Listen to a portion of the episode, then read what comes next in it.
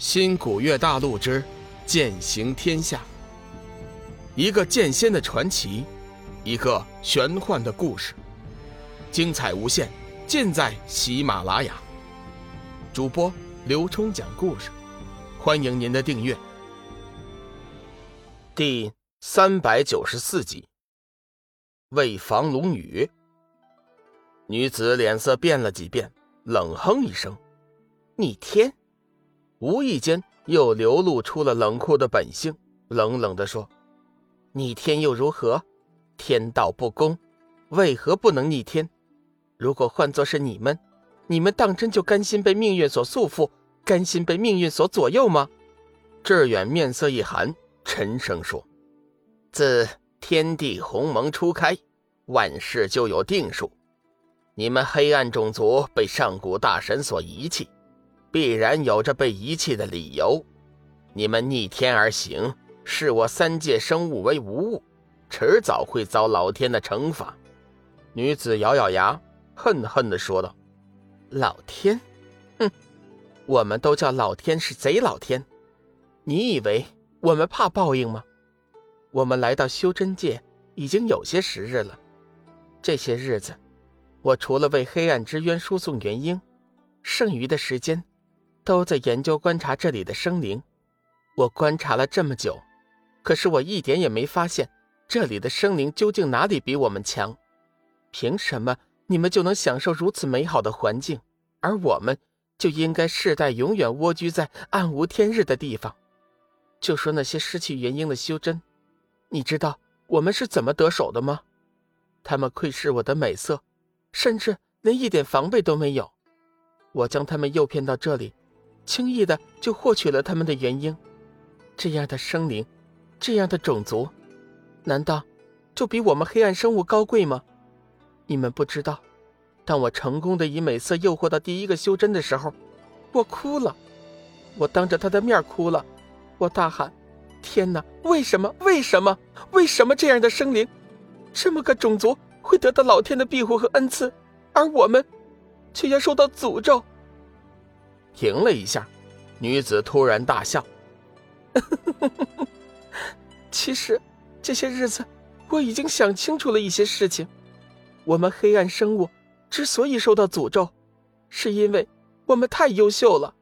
我们是一个优秀的种族，或许我们的优秀让上古大神感到了害怕，他担心我们的进化会影响到他的地位，所以他诅咒了我们。”把我们抛弃在了一个无法生存的黑暗之地，叫我们在里面自生自灭，叫我们永远无法得到进化。可笑天地不仁，集会渡灵，将世间万物视若玩偶。天如何，我们又有何罪？女子说到动情之处，似乎触动了内心对上天、对远古大神的怨恨。瞬间功夫，她的身上再次散发出一股浓重的杀气。阴森冷酷，寒气逼人。听完女子的倾诉，龙宇三人似乎是呆了，不知道该说什么好。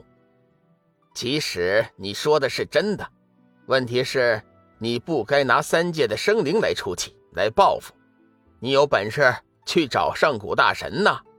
志远不满地说。龙宇接过话题，淡淡的说：“说实话，我现在有点同情你们种族的遭遇了。”但是我却不能赞同你们的作为。如果说你们的崛起将要建立在毁灭三界生灵的基础上，即便你们最终走出了黑暗之渊，你们终究还是一群只知道嗜杀的怪物。你们还是无法适应外界的生活。今天我可以放了你，但是这里的血池和魔神像必须全部毁灭。女子的眼中露出一丝喜色，身上杀气顿时消失不见。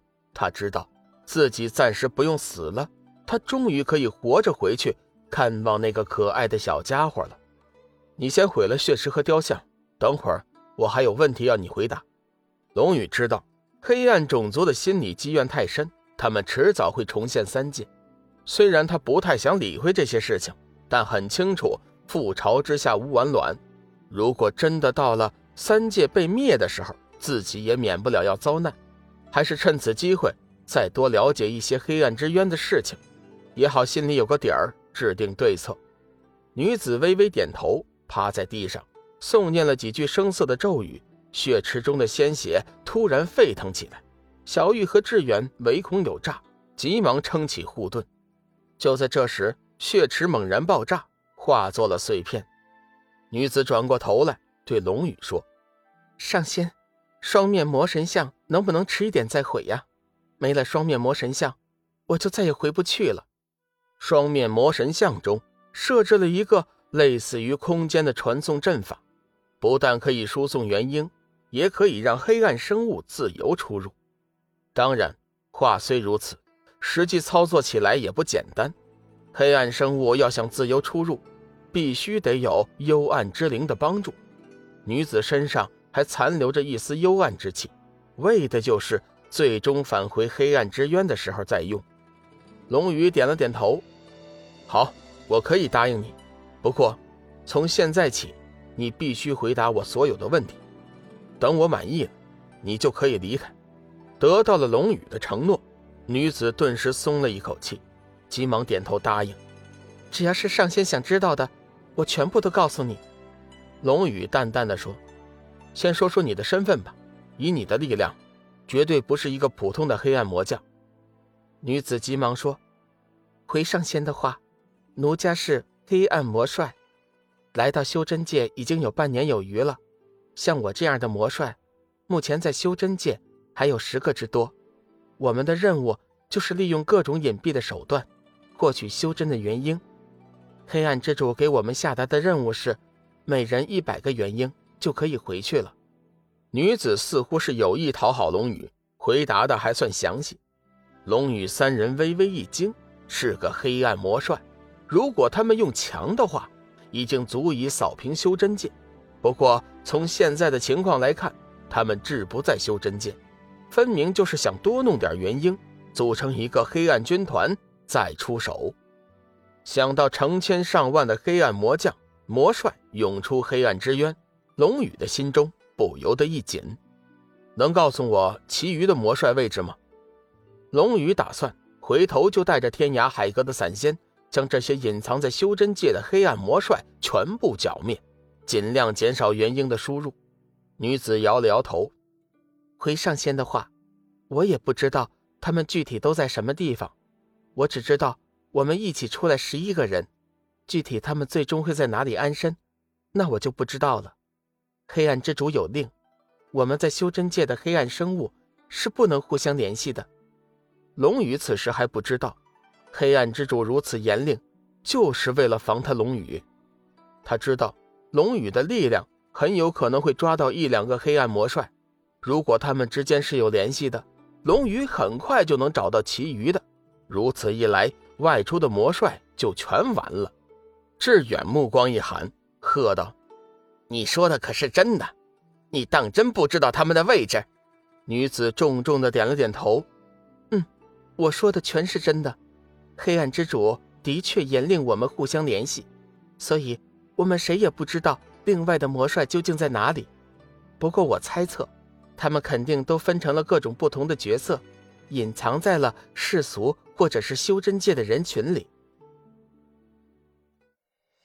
本集已播讲完毕，感谢您的收听。长篇都市小说《农夫先田》已经上架，欢迎订阅。